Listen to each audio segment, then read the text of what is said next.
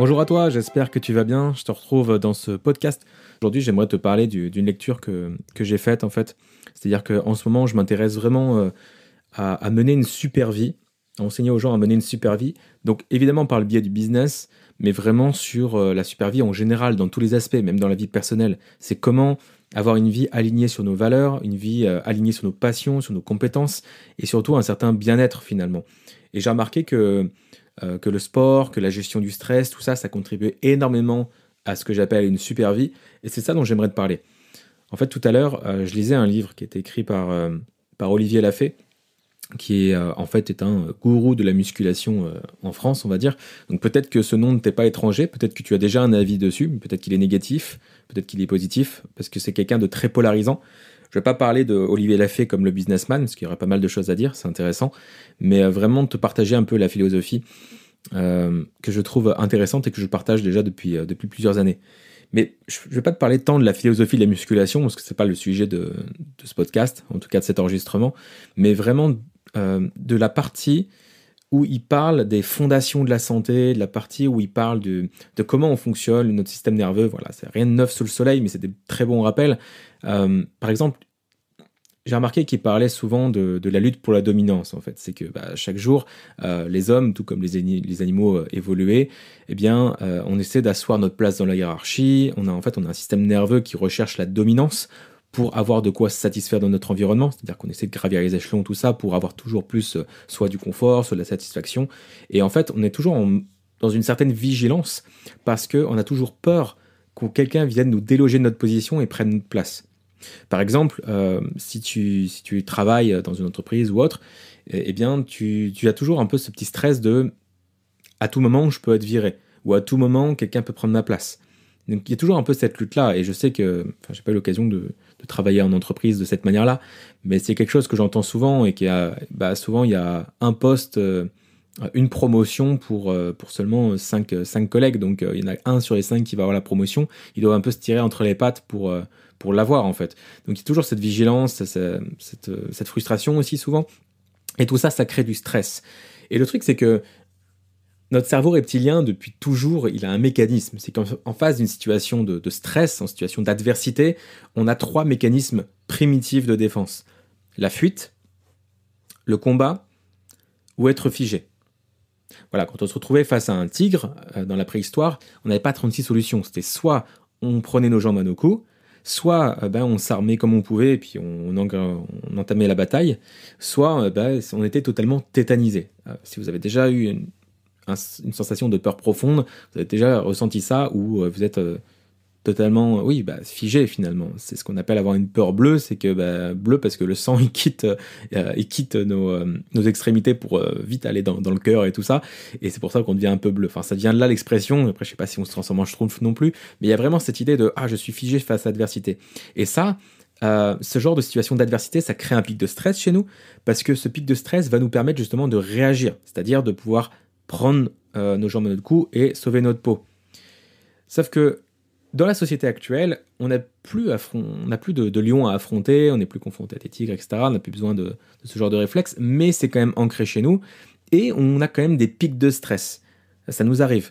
Euh, lorsqu'on reçoit une mauvaise nouvelle, lorsque, euh, lorsqu'on fait du business, évidemment, il y a du stress souvent. Lorsqu'on doit manager des gens, il y, a toujours du stress qui vient de partout en plus de la vigilance pour asseoir nos positions dans la hiérarchie. Et si tu es entrepreneur, mais tu sais que les revenus en dents de par exemple, c'est source de stress également. Il y a plein de trucs qui sont source de stress. Mais du coup, on a toujours ces mécanismes-là et on a tendance à ne pas fuir pour ne pas paraître faible, tu vois. Euh, et puis on va pas non plus se battre avec un collègue ou tu vois, on va pas se battre physiquement. Donc finalement, ce qui reste le plus souvent, c'est qu'on reste figé euh, et du coup, on emmagasine en fait ce stress. Souvent, on, réprime un peu nos émotions et on emmagasine ce stress. Et ce stress, pour avoir bossé dans le secteur du bien-être euh, pendant, plusieurs années, eh bien, on sait que le stress est le plus gros facteur euh, qui affaiblit l'organisme, un des plus gros en tout cas. Ça va saper ça va générer des radicaux libres qui vont aller, qui vont bouffer tes cellules. Enfin bref, c'est il y a un mécanisme à l'intérieur du corps qui fait que le stress te ronge en fait. le stress, c'est c'est ce qui va euh, te causer certains problèmes de santé. Euh, le stress peut être à l'origine euh, de nombreuses maladies, ou en tout cas, s'il n'est pas à l'origine, c'est qu'il va suffisamment affaiblir ton corps et ton système immunitaire pour être porteur de maladies. D'où l'intérêt et l'importance de surveiller son niveau de stress. Et c'est là que ça peut être intéressant de, pratiquer du sport, des arts martiaux, du yoga, de la méditation évidemment. C'est un des nombreux bienfaits de la méditation. Et, et du coup, le stress, ce qui est intéressant, c'est que eh bien, quand on est stressé, on va avoir un certain nombre d'émotions. Par exemple, la frustration. Ça, c'est une émotion commune. Vous n'avez pas atteint vos objectifs, eh bien, euh, vous êtes frustré. Et du coup, qu'est-ce qui se passe? Quand on est frustré, notre corps sécrète une chimie dans notre organisme euh, qui va créer ces hormones de la frustration, en quelque sorte. Donc, notre corps, ce qu'il faut retenir, c'est qu'il va créer une chimie. Or, cette chimie, notre corps, il devient vite addict. En clair, si tu crées la chimie de la frustration, eh bien ton corps va commencer à être addict à cette chimie de la frustration. Donc il va être tenté de le reproduire. Et plus il le reproduit, plus il est addict et plus il a envie de le reproduire. Comme quelqu'un qui commence à, boire du Coca-Cola et qui, finit euh, un an plus tard par s'enquiller une bouteille par jour. Eh bien là, c'est la même chose. Si tu sécrètes de la frustration, tu récoltes de la frustration. Si tu sécrètes de la colère, tu récoltes davantage de colère. C'est un cercle vicieux ou vertueux suivant les émotions que tu ressens. Donc ça, c'est quelque chose que j'apporte souvent en coaching, c'est que comment est-ce que tu vas avancer si tu ressens de la frustration? Oui, tu as des beaux objectifs, oui, tu as un plan d'action, mais si tu es frustré en permanence parce que euh, tu vois que, que, tu n'avances pas assez vite, ou si tu n'es pas satisfait déjà de ce que tu as, eh bien, tu vas avoir davantage cette sensation-là. Et ça n'a rien à voir avec la loi d'attraction ou quoi que ce soit, euh, même si ça pourrait se croiser. C'est simplement que ton corps, chimiquement, il s'habitue aux émotions que tu sécrètes. Et à l'inverse, si tu travailles à sécréter de la gratitude, tu récoltes quoi? De la gratitude. Donc attention aux émotions que tu génères et attention à ton niveau de stress. Maintenant, pour en revenir à cette lutte de, la dominance, bah, là, l'auteur que j'ai lu, il, il compare, il compare les hommes en fait à une sorte de zombies affamés de chair humaine qui agrippent leurs doigts décharnés de barreau en barreau de l'échelle du bonheur. Ils essaient de la grimper, là, là ils, ont, ils ont les, yeux injectés, de sang, ils sont fous de désir, ils ont de la rage, ils ont, ils, sont, ils ont de la maladie, ils ont de l'impuissance, de la frustration, ils sont enfermés dans une cage, dans la rat dans la foire d'empoigne. Euh, ils sont vraiment comme ça, euh, totalement... Euh, zombifiée, alors qu'à la toute base, les humains sont créés pour l'imagination et pour la création. Et du coup, ce stress et cette image de, zombification là, ça développe. Enfin, ce stress, on le voit dans des symptômes extérieurs l'hypervigilance, les tensions, blessures, douleurs, dos voûté, vieillissement accéléré, etc. Mais on voit, enfin, on le voit pas, mais justement, il y a aussi des symptômes intérieurs symptômes physiques, tu vois, l'hypertension, euh, cancer, affaiblissement du système immunitaire, tout ça. On est vraiment rongé par, euh, par ce stress. Et donc, c'est ça dont je voulais te parler aujourd'hui, c'est de comment gérer ce stress et de comment euh, quitter cet état de zombie à la recherche de la dominance, de comment arrêter de se figer, de renfrogner ses émotions, comment arrêter cette spirale vicieuse de, d'émotions négatives qui attire les émotions négatives.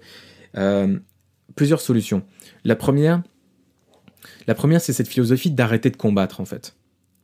Je dis pas qu'il faut arrêter de se battre pour ses idéaux, ça n'a rien à voir, mais euh, l'auteur, il parle d'arrêter de se battre contre la fonte quand on fait de la musculation, arrêter de faire de la, musculation contre la fonte et de soulever de plus en plus lourd juste pour faire grossir, grossir les biscottos, parce que ça peut causer des douleurs, etc. Mieux vaut privilégier notre approche, plus méthodique, plus stratégique, peut-être au poids de corps, etc. Bon, ça, c'est. Lui, il parle de sport, c'est son truc à l'auteur arrêter aussi de se battre contre la société au boulot, euh, celui qui va avoir la meilleure place avec les collègues, à toujours faire ses concours d'ego, et surtout, surtout arrêter de se combattre, euh, de combattre contre soi-même en fait, à cherchant justement à souffrir le no pain no gain, à, arrêter de euh, de cette philosophie de il faut souffrir pour être beau, donc arrêter de se combattre soi-même finalement.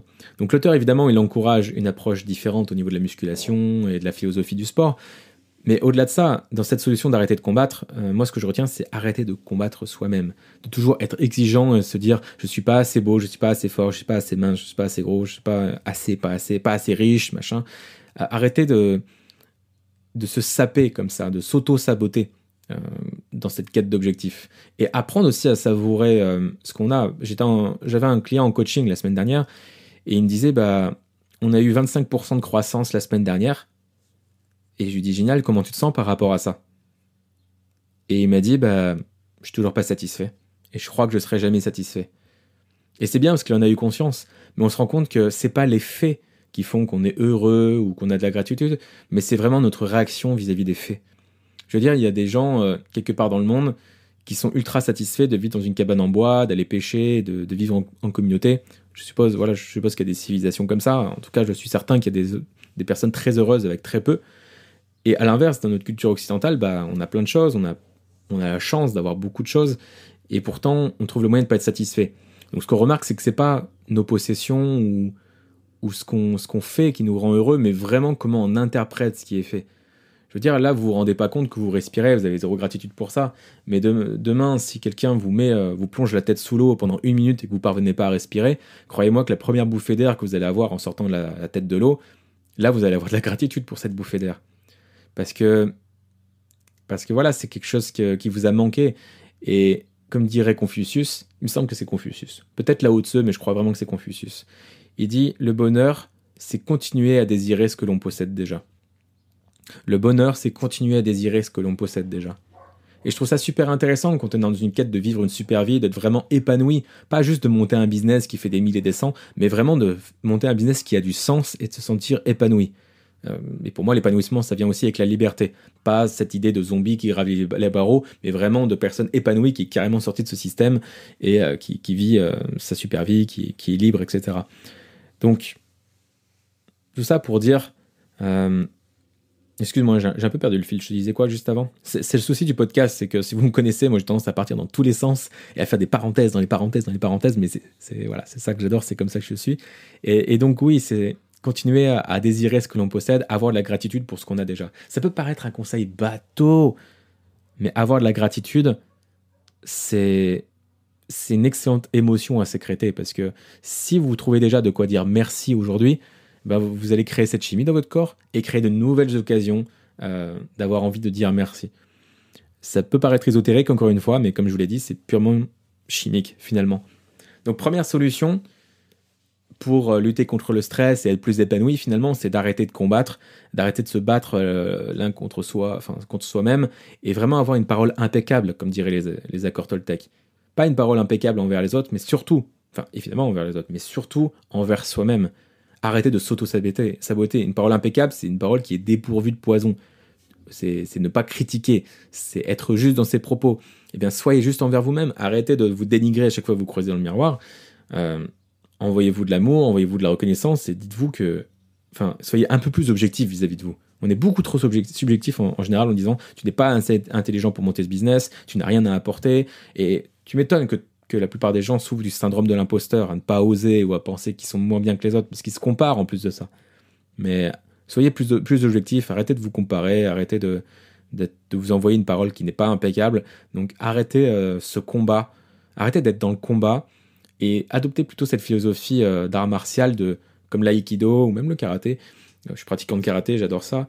C'est de vraiment retourner l'arme de l'adversaire contre lui. C'est pas d'être dans le frontal, mais vraiment esquiver et, retourner la force de l'adversaire contre lui. L'aïkido fait très bien ça en fait. Donc c'est vraiment arrêter de combattre et être dans cette souplesse de, de suivre le courant de la rivière, de cette souplesse de je m'accepte et je fais avec les conditions, cette souplesse de arrêter d'être frontal. Euh, par exemple, cette idée de je dois travailler 12 heures par jour parce que Gary Vaynerchuk m'a dit qu'il fallait travailler 12 heures par jour. Non, c'est écoute ton corps aussi, tu vois. Si t'es si pas au top de ta forme, va te reposer et demain tu seras meilleur ou fais autre chose. Euh, je suis vraiment pas partisan de, du travailler dur. Je suis partisan du travailler intelligemment. Et pour ça, il faut suivre un peu le, le courant, en fait, en quelque sorte. Tu vois l'idée? Donc ça, c'est la première solution. Euh, l'auteur parle évidemment d'une méthode de musculation. Moi, je te parle de, au-delà de ça, d'arrêter de se combattre soi-même et de créer euh, une activité passionnante qui t'inspire. La deuxième solution, euh, bah, deuxième solution, j'ai quand même de la dire, c'est oui, de, se trouver euh, une activité physique si tu n'en as pas, ou de l'approfondir si tu l'as déjà. Une activité physique, une activité physique, ça peut être tout. Je t'ai recommandé par exemple, euh, bon, j'ai jamais fait de yoga, mais le yoga, je suppose qu'il y a pas mal de vertus, ça a l'air assez intéressant. Euh, yoga, arts martiaux, mais évidemment, je prêche pour ma paroisse, étant pratiquant de karaté. Mais même si c'est de l'équitation ou du golf, peu importe, fais ce que tu veux, mais une activité physique qui te détend, qui, te fait du bien, et où tu es vraiment dans une optique de progression et pas de, battre ton ancienne version, mais vraiment de faire progresser ton ancienne version. Ne cherche pas à être meilleur que, celui d'hier. Euh, même si c'est déjà mieux que d'être meilleur que les autres, euh, c'est un très bon combat à, mener que, que, de chercher à évoluer soi-même. Mais ne cherche pas à, battre ton toi d'hier, cherche à faire progresser ton toi d'hier. Toujours dans cette optique de ne pas être dans le combat, mais vraiment dans, la fluidité. C'est un peu théorique, j'espère que ça fait sens pour toi, mais euh, je vais vite en venir aux, conclusions business et comment ça peut changer les choses pour toi. Donc ça, c'est la deuxième chose, une activité physique euh, où, tu, ça va te faire du bien, ça va évacuer les tensions et surtout ça va t'aider à, progresser et avoir euh, euh, cette envie de construire quelque chose entre toi et toi, de, cette idée d'évoluer, tu vois. Et un dernier élément, une dernière solution, c'est de travailler l'épigénétique. Alors l'épigénétique, en fait, l'auteur, étonnamment, l'a abordé dans son livre. je trouve ça assez sage de sa part et je trouve ça intéressant qu'un livre de musculation parte dans cette, histoire de lutte pour la dominance, il parle, d'épigénétique, donc je vais te parler dans 5 secondes. Il parle euh, également de, euh, des fondations de la santé, c'est-à-dire euh, alors que tout le monde te, donne des exercices pour faire des biceps et, comment faire des tractions à une main, etc. Lui, il t'explique comment, muscler ton périnée et assouplir ta colonne vertébrale. Je trouve ça super intéressant, cette idée d'avoir des fondations solides pour ensuite construire, ton, corps. J'aime beaucoup cette philosophie, je la, recommande énormément. Et donc l'épigénétique, c'est quoi? C'est une science, ok, euh, en génétique évidemment. Et en fait, c'est euh, pour faire simple, c'est une découverte assez révolutionnaire dans le sens où les chercheurs s'attendaient pas à ça, mais on s'est rendu compte que notre ADN, eh bien, il y a une bonne partie de, nos gènes, une bonne partie de notre ADN qui était flexible en fait, qui n'était pas juste codé du début de ta vie à la fin de ta vie. Non, il y a une partie qui est flexible, une partie de ton ADN qui peut changer. Et ça, ça a des conséquences incroyables. Si tu peux modifier au moins en partie ton ADN, tu peux modifier au moins en partie ton identité et ta vie. Et ça, c'est un postulat super intéressant. Et je vous invite à creuser le sujet, parce que moi, je suis pas expert en neurosciences, mais c'est pas non plus la première source que je lis à ce sujet-là. C'est quelque chose que j'ai expérimenté, l'épigénétique. Par exemple, comment est-ce qu'on peut influer notre épigénétique? Quels sont, les, quels sont les facteurs sur lesquels on peut agir concrètement? Bah, Premier facteur pour euh, agir sur l'épigénétique, c'est l'alimentation, par exemple. La gestion du stress, évidemment, ça peut totalement euh, influer sur le reste, on l'a vu. Euh, l'exercice physique, euh, notre degré de passion quand on, fait les choses, le fait d'être inspiré, de travailler dans ce que j'appelle nos valeurs hautes, la qualité de notre réseau relationnel, notre environnement également. Donc tout ça, ce sont des facteurs qui jouent sur notre épigénétique. Je vous assure que je pensais pas pareil quand j'étais à Bali le mois dernier devant, l'océan Indien et avec un groupe d'entrepreneurs et, coaché par un millionnaire que quand euh, certains jours j'étais euh, dans le noir en hiver ou en confinement par exemple, c'est toujours plus facile que d'autres. Donc l'environnement joue énormément sur, euh, sur l'épigénétique. Et une très bonne manière d'influencer l'épigénétique, c'est de s'entourer des meilleurs et de s'entourer d'un mentor ou d'un coach, quelqu'un qui va t'aider, qui va te tirer vers le haut, qui va de, de qui tu vas t'imprégner en fait, presque littéralement. Donc ça, c'est la troisième solution, c'est influer sur l'épigénétique. Je sais que c'est quelque chose dont on n'a pas l'habitude d'entendre parler et que c'est peut-être un, peu poussé ou un peu, un peu surprenant, mais c'est quelque chose que, je tenais à partager avec toi. Donc voilà un petit peu pour, euh, pour cette lecture, et autant la conclusion de l'auteur, c'est euh, de... Bah, évidemment, il rapproche ça à, l'entraînement stratégique qu'il propose, et qui est très intéressant, entraînement au poids de corps, euh, on est dans la, on n'est pas dans la performance ni dans la violence, mais dans la progression. Et des fois, on va se faire un petit pic de, euh, d'exercice où ça va être plus dur, mais ça va pas être ça à chaque fois, sinon on va sursolliciter le système neuronal euh, et ça va être euh, ça va être après ça court à la dépression quoi. Si on est toujours en train de, se dépasser se dépasser se dépasser au bout d'un moment on fait un burn-out. Là on se dépasse une fois de temps en temps et globalement on construit quoi. Enfin bref ça c'est la parenthèse c'est là où veut nous emmener l'auteur. Moi là où je veux vous emmener c'est sortir de cette lutte pour la dominance et être heureux avec ce que vous avez c'est sortir de, je me bats contre les autres et contre moi à j'aide les autres et je m'aide moi-même. Donc créer un business inspirant qui vise à transformer la vie des gens.